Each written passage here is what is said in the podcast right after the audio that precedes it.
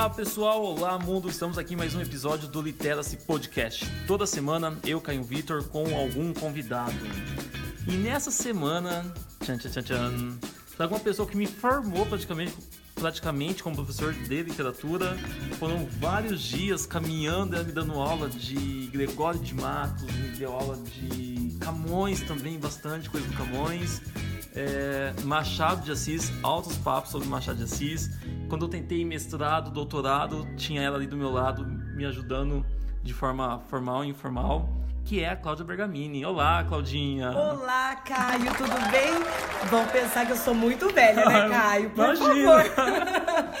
Pessoal, se vocês querem uma pessoa, um poço de sabedoria, temos aqui a Cláudia, que se não fosse ela, acho que hoje eu não seria um doutorado. Ai, Caio, não. Eu sempre apoiei o Caio. Boa tarde, pessoal. Boa tarde, mundo, né? Que ou tá- bom dia, ou boa noite, né? Depende de quem ouvir. Depende de quem ouvir, que horário que vai ouvir. Olha, o Caio é meu amigo, meu parceiro de conversas intelectuais, de vez em quando uma cervejinha Sim. junto. Isso é muito bom. A gente troca há anos já várias informações sobre literatura, isso é muito bacana. E a Claudinha, pessoal, era professora. Claudinha, se apresenta aí pro pessoal, quem que é você? Ai, meu Deus.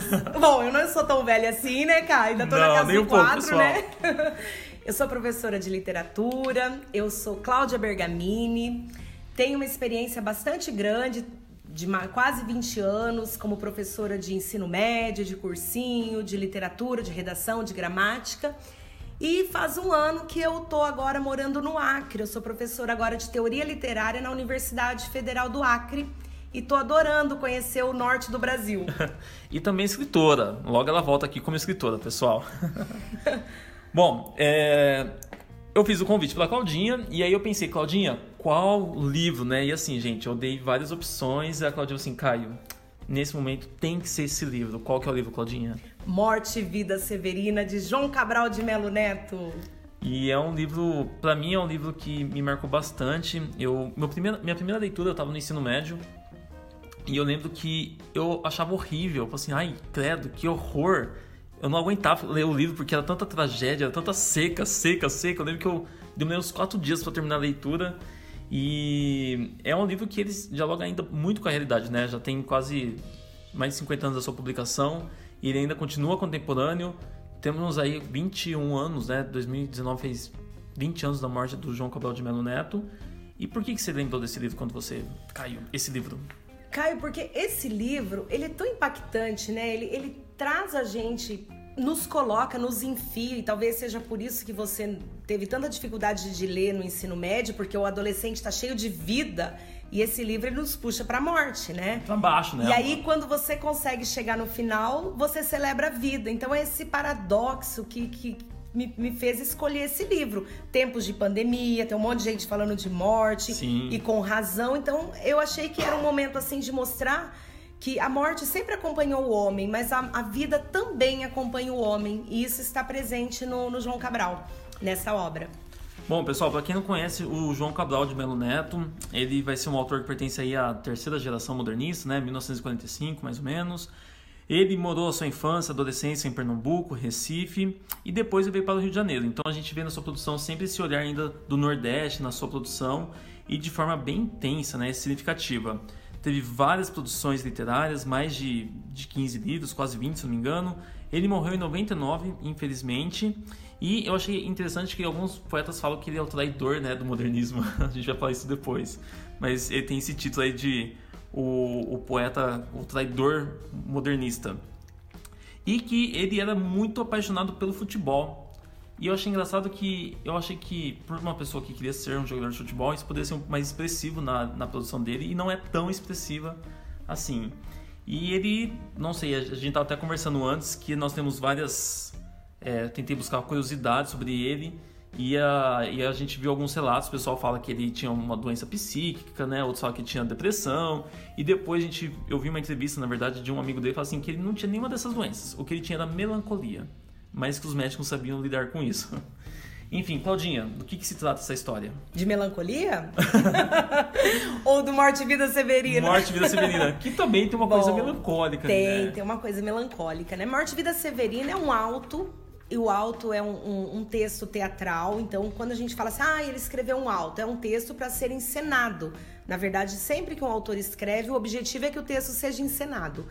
E esse alto ele escreve de Natal justamente porque há toda uma amarração ali com o nascimento de uma criança que tem um diálogo com o, o nascimento de Cristo, porque o alto tem um fundo moral religioso. O alto é um texto bastante divulgado durante a Idade Média. Depois Gil Vicente traz também isso, né, no, quando ele começa esse teatro moderno a partir ali do, do fim da Idade Média, já no finalzinho, né? E, e aí, Morte e Vida Severina traz a história de um retirante, né? O Severino, que pode ser tantos Severinos e que sai fugindo da seca no interior de Pernambuco e decide viajar pelo, pelo estado. E o livro, pessoal, se vocês tiverem a oportunidade de ler, é uma leitura rápida, menos de modo você consegue fechar a leitura. Ele começa assim.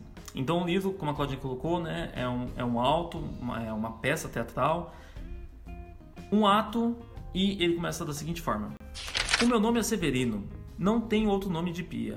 Como há muitos severinos, que é santo de Romaria, deram então de me chamar Severino de Marina. E ele continua, pessoal. Como há muitos severinos com mães chamadas Marias, fiquei sabendo o da Maria, do finado Zacarias. E assim começa o livro. Mas pode falar aí, Claudinha, como, o Não. que acontece no enredo.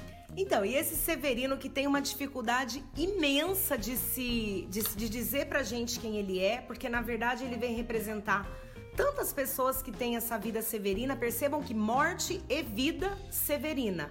Severino, que é um nome próprio, um substantivo próprio, está sendo empregado ali como um adjetivo. Sim. Né? E aí, quando ele se apresenta como Severino, ele vai se colocando como tantos outros que tem por ali. Quer dizer, quem sou eu? Que identidade é a minha? Ele tem que explicar, mas aí o nome do pai dele também é um nome comum, o nome da mãe é comum, e o nome do patrão que justifica o nome dele também é comum.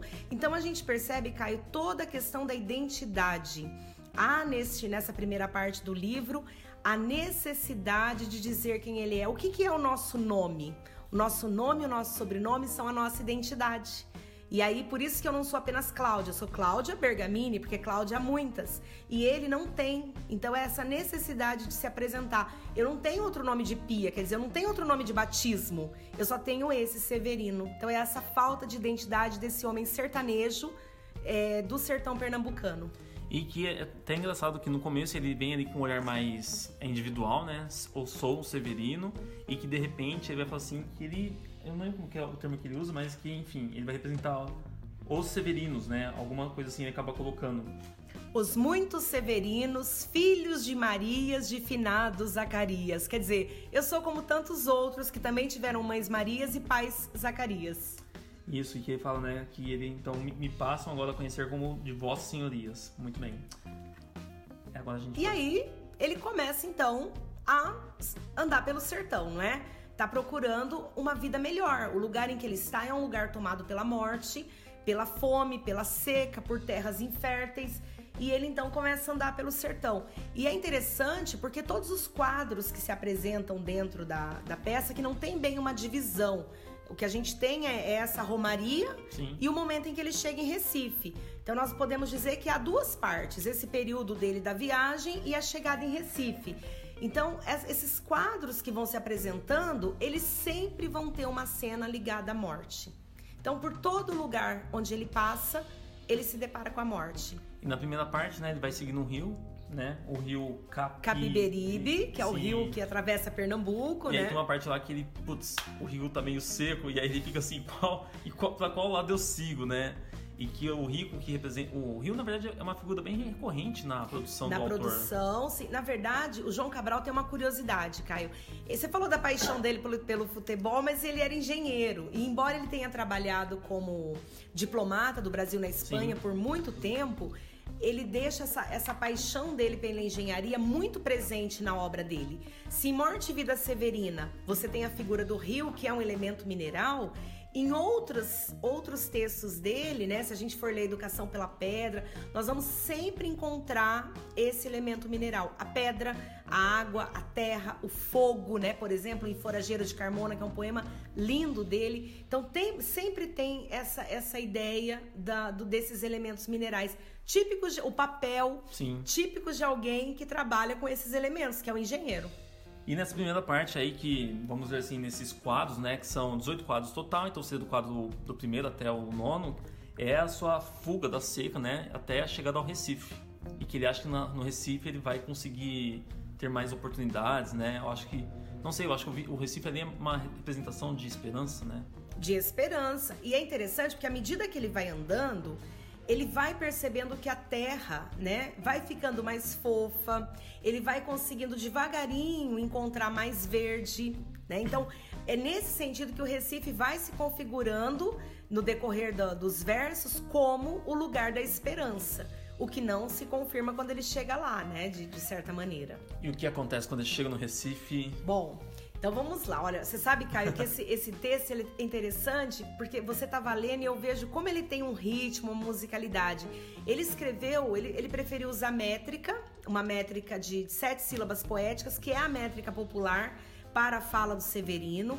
Nós percebemos uma oscilação da métrica quando é, tem outras falas, Sim. mas o texto é todo rimado. E mesmo quando essas rimas não são assim tão ou, ou aparelhadas, é, alternadas. alternadas, há todo uma, uma um, um ritmo, né?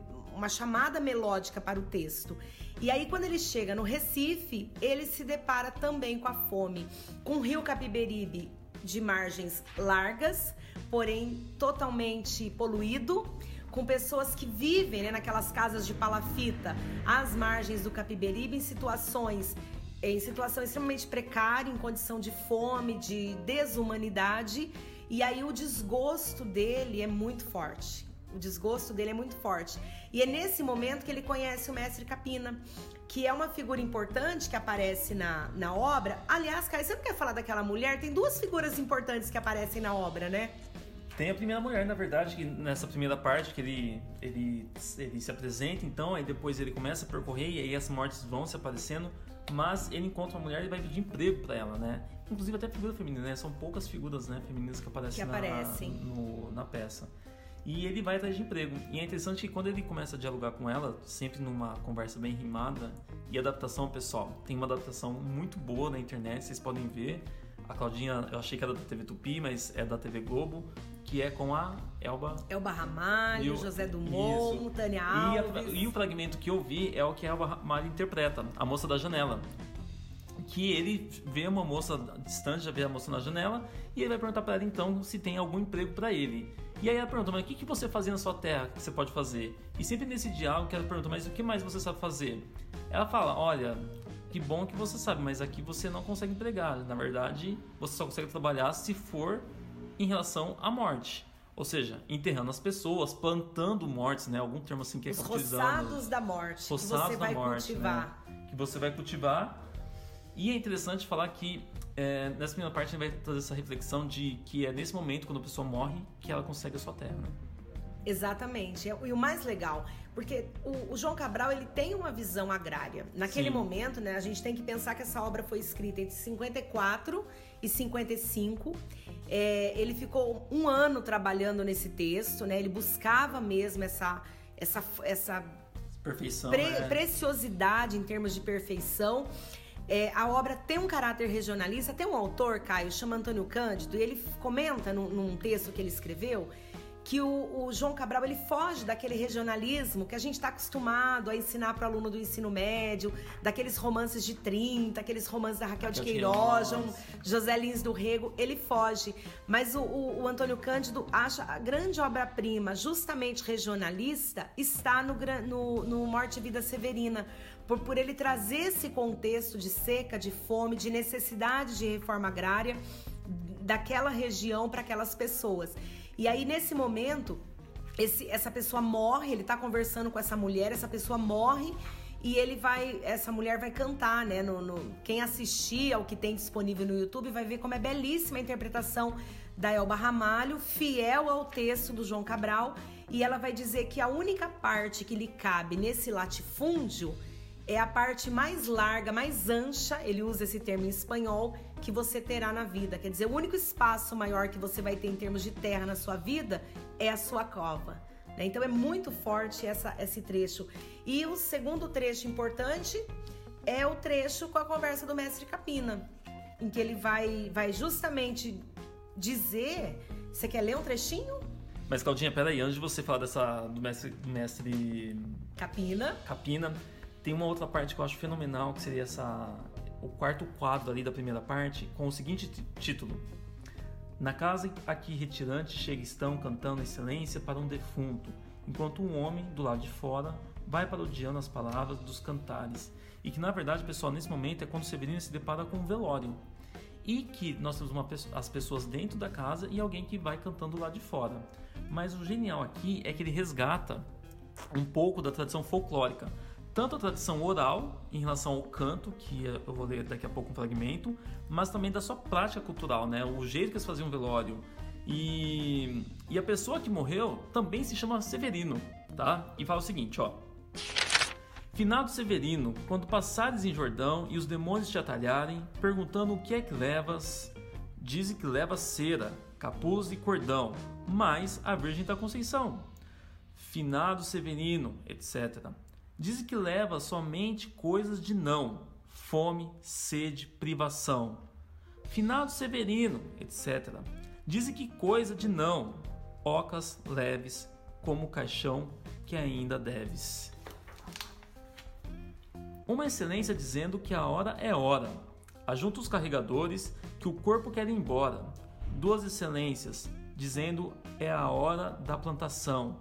Ajunta os carregadores que a terra vai colher a mão. E aí, pessoal, vejo que já no título, né, quando assim cantando essas excelências, são na verdade essas cantigas mais religiosas, tradicionais, e que é muito comum. Quem é religioso, vira tem alguns cantos, né, é, religiosos, e o quanto mostra na verdade assim. Então ele se identifica com alguém, é, com mais um Severino igual a ele, uma pessoa que não tem identidade como ele e que ele, o pessoal que está cantando se dirige para o morto, né? Assim, ó, defunto, né? Quando você encontrar os demônios que vai para o inferno, fala o que, que você leva, são só coisas de não, coisas negativas. É, Fome, miséria, miséria, né? Tristeza. Essas coisas são severas, né? Ardos aí da vida. Então, enfim, é uma parte que eu tinha que E falar. além disso, a dívida do caixão, né? Sim, porque Ele você morre e não paga o caixão ainda. Mas enfim, agora sim a gente pode voltar à parte, Claudinha. Certo. É, então, o mestre Capina, já no momento, já caminhando para o final, o Severino, à medida que ele vai caminhando, Caio vai passando por esses episódios, conhecendo pessoas e sempre a morte vai o acompanhando e ele percebe essa seca, essa dificuldade em todos os lugares, ele vai sentindo uma tristeza muito grande de viver. Ele já vai definhando por que, que eu tenho que viver essa vida severina. E ele chega à, à, à, margem do Capiberibe e ele encontra o mestre, mestre Capina e justamente pergunta para o mestre Capina qual é o sentido da vida, uma vez que essa vida é severina. E aí eles travam esse diálogo e ele começa a mostrar todos os não sentidos para viver. E é no momento em que o mestre Capina começa a responder ele é interrompido e ele não tem tempo para responder qual é o sentido da vida. Porque nesse momento, o filho do mestre Capina nasce. É um bebê franzino que nasce numa casa de palafita, às margens lá do rio. As pessoas vivendo naquela pobreza começam a levar presentes, sempre mostrando que aquele presente é o fruto da pobreza dela, mas é aquilo que ela pode dar, e são presentes extremamente simples. É, um, duas ciganas vão profetizar sobre a vida do, daquela criança, criança, que acabou de nascer, a gente nota um, um, diálogo, uma intertextualidade muito forte com o nascimento de Cristo. E a resposta que Mestre Capina vai dar para ele é fantástica, é filosófica, é linda, é muito poética. Para mim é o ponto mais alto da obra de João Cabral de Melo Neto. Inclusive, pessoal, o personagem Severino, em vários momentos, né, Claudinha, é, ao longo da, da sua viagem aí, ele pensa em se matar, né? Ele pensa em Bom, em alguns momentos ele desiste da viagem, pensa em desistir da viagem, assim, vou ficar aqui, mas não tem emprego, então ele tem que continuar, né? Só que ele pensa em se matar. Então a morte, ela, é, desde assim, do, da primeiro, do primeiro quadro até o último, ele se depara com várias vertentes da morte, né? Seja a morte física, a morte simbólica, a morte da natureza. E aí no final, quando se questiona da morte, a resposta é com vida. Claudinha, dê um fragmento aí pra gente. Então, quando ele, o, o, a criança acaba de nascer, o mestre Capina ia responder, ele termina respondendo assim: Severino retirante, deixe agora que lhe diga. Eu não sei bem a resposta da pergunta que fazia, se não vale mais saltar fora da ponte da vida. Nem conheço essa resposta, se quer mesmo que lhe diga. É difícil defender só com palavras a vida, ainda mais quando ela é esta que vê Severina. Mas se responder não pude a pergunta que fazia, ela, a vida, a respondeu com sua presença viva. E não há melhor resposta que o espetáculo da vida. Vê-la desfiar seu fio, que também se chama vida, ver a fábrica que ela mesma teimosamente se fabrica, vê-la brotar como há pouco em nova vida explodida, mesmo quando é assim pequena, a explosão como a ocorrida, mesmo quando é uma explosão como a de pouco franzina, mesmo quando é a explosão de uma vida severina. Eu fico arrepiada, Caio, tenho que confessar. Não, é muito boa essa parte. Na verdade, é... a história. Hoje eu tenho essa maturidade, né? Talvez naquele momento não tivesse tanta maturidade para fazer a leitura. E, e assim, é um, é, eu gosto do texto que ele tem essa parte de diálogo, mas tem a parte do monólogo, que são reflexões. E quanto que o problema da seca, né? Que já apareceu de modo significativo lá na, na, na produção do, de 1930, agora 1950 e hoje, 2021, ela ainda prevalece presente na, na, naquela região, e não só seca, né? A questão, na verdade, da, da morte, né? Caio, na verdade, é nesse sentido que a literatura, ela se faz humanizadora, ela se, se apresenta como histórica, né? Sim. Porque ela, ela dialoga com tempos históricos tão distintos nós estamos falando de um texto de 55, de 1955, que pode ser trazido para a atualidade. E, sobretudo, quando nós pensamos nos valores, nas tensões humanas que estão ali postas, poxa, quanta gente que está ouvindo a gente que já não passou pela cabeça de tirar a própria vida, né? Todo mundo passa por essas tensões. E aí você se depara com um texto literário que está falando só de morte e termina com essa fala linda sobre o bom da vida, ainda que seja uma vida severina. E é um texto que faz um resgate até assim da literatura do, da, do humanismo, né? O alto, na verdade, que tinha esse caráter mais de moraliza, moralizante. E aqui ele deixa uma certa moral também com esse livro, né? Exatamente. Sem ser pedante, Sim. embora o Altos tenha essa marca religiosa, nós conseguimos uhum. identificar esse, esse diálogo, mas não é esse efeito moralizante. É um texto que traz, sim, críticas, a, a própria questão da, da reforma agrária, a necessidade dela acontecer, nos permite essa reflexão, mas sem ser aquele texto panfletário. Sim. Tá? Nós vamos conhecendo as ideias, vamos tecendo reflexões a partir da leitura sem ser panfletário. Isso torna o João Cabral fantástico. Claudinha, eu já, você já falou qual parte você mais gostou, que é essa esse parte, final? esse finalzinho aqui. E para terminar o nosso bate-papo, por que, que essa literatura seria uma literatura urgente? Primeiro motivo, Caio, porque é impossível nos tempos de hoje em que há muita informação disponível, muita desinformação disponível, fake news e tudo mais, nós, pessoas inteligentes, não buscarmos bons textos para ler. Tá? E a literatura brasileira e outras literaturas também nos oferece essa possibilidade de bons textos. Você mesmo comentou uma hora de leitura, né? Então, uma hora de conhecimento, uma hora que eu estou permitindo é, colocar em confronto os meus valores, colocar em confronto os Outras meus pensamentos, também, né? outra realidade, conhecer. Você não sai igual da leitura de um texto literário. Você não é o mesmo depois que você termina de ler. E isso é muito bacana. Caio, sabe o que eu adoro? Viver o luto do livro. Quando eu termino de ler um livro, eu fico dois, três dias pensando naquele personagem. Aí eu vivo o luto do livro. E todo mundo tem direito a viver isso. Esse é o, é o grande motivo pra gente ler literatura de qualidade. Além disso, eu acho que é pensar também é, conhecer os severinos que nos rodeiam, né? E a gente olhar para eles. Então, será que os severinos são apenas do Nordeste?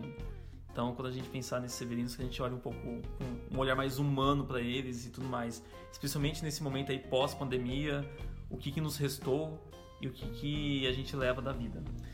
Exato. Claudinha, Adorei o bate-papo. Obrigada, Caio. Um grande beijo. Volte sempre. Pessoal, nos vemos aí na próxima semana. Se cuidem e até mais. Tchau, tchau, galera. Tchau, tchau.